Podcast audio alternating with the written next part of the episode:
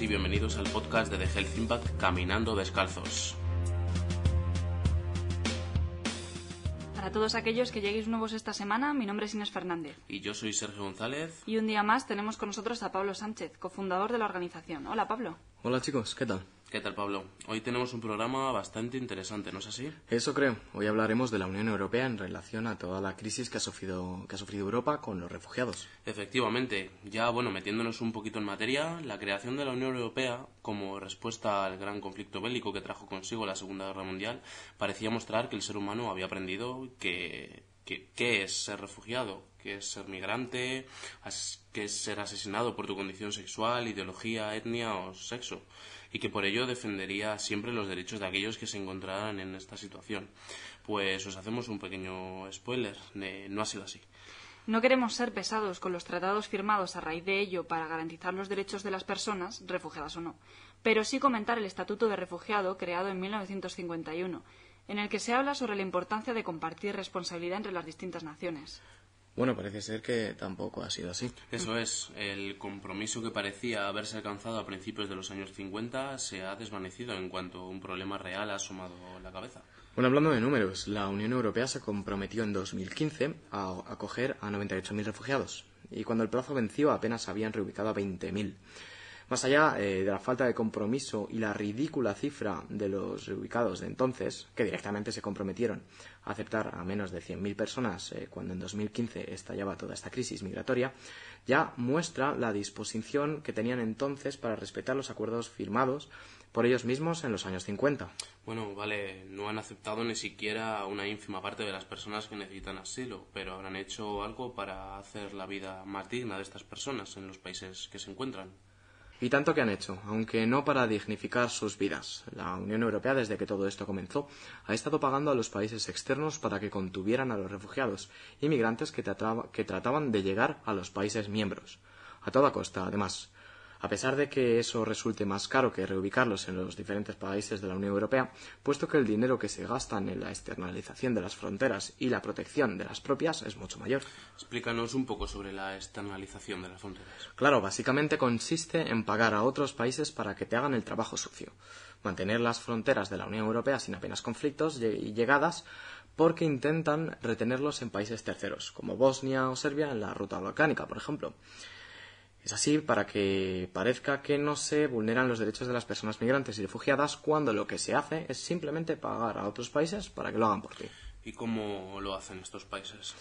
Pues con prácticas violentas principalmente. Eh, son muchos los que mueren tratando de atravesar las fronteras o muchos otros acaban apaleados por la policía, incluso grupos paramilitares de extrema derecha que echan una mano a los cuerpos policiales en este trabajo. También de, bueno, incluso roban teléfonos, dinero, en fin. Increíble. Bueno, eh, para todos aquellos que no conozcáis eh, de manera muy concreta qué son los Balcanes y el territorio que tanto mencionamos, os contamos que bueno, los Balcanes son una serie de países que forman una península.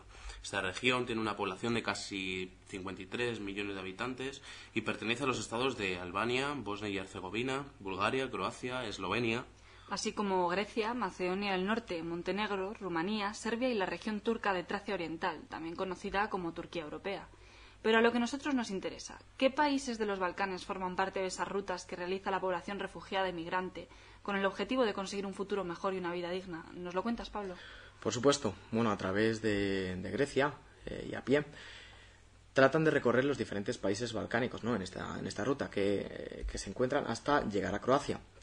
Aunque esta ruta no siempre ha sido constante, ha ido variando en función de la disposición de los países europeos eh, respecto a los refugiados.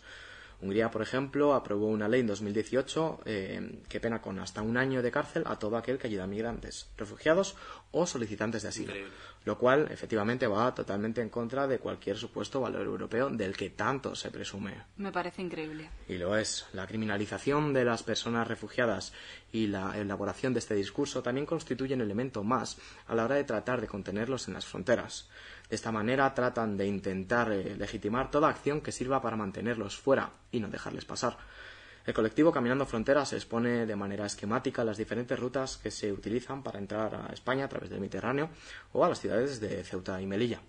Algunas rutas que realizan refugiados inmigrantes con el objetivo de entrar en España son la ruta del Estrecho, conocida por las comunidades como la ruta de Tánger, la ruta de Alborán, conocida por las comunidades como la ruta de Nador. También la ruta de las Islas Canarias, conocida por las comunidades como ruta de las Palmas, o la ruta de Ceuta y Melilla.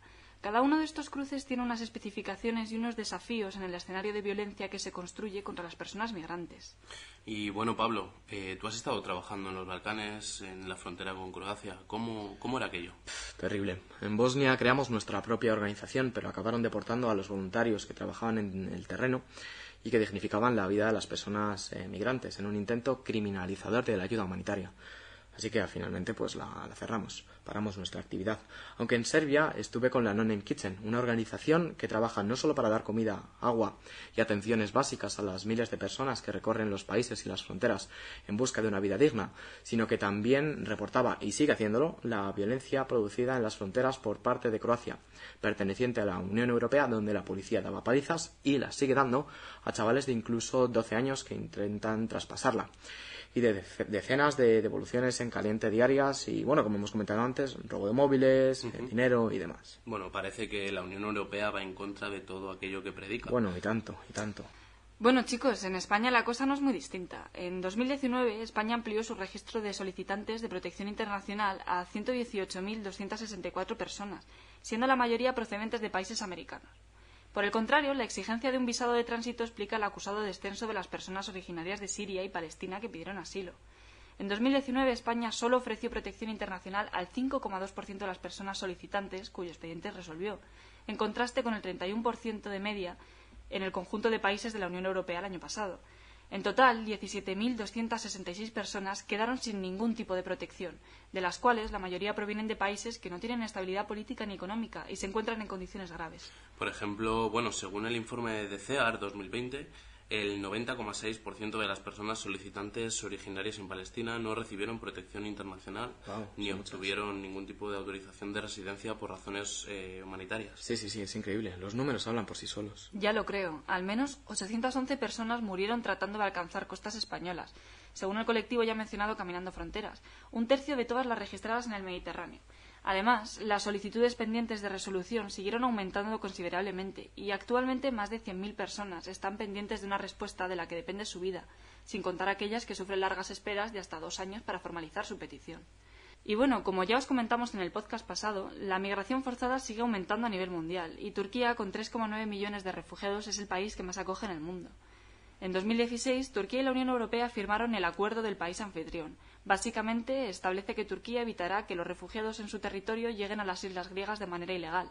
A cambio, la Unión Europea les da 6.000 millones de euros hasta 2018 para mejorar las condiciones de vida de los refugiados en Turquía. Bueno, Turquía amenazaba, una vez finalizara el, acuerdo del país anfitrión de, Turquía con la Unión Europea, con abrir las fronteras eh, a los refugiados, si no recibían más subvenciones. Y así fue. Abrieron y, de hecho, incluso fletaron autobuses hacia la frontera. Y aquí, tal y como hemos comentado ya anteriormente, se ve como más que como personas son utilizadas como peones y como armas en un conflicto político.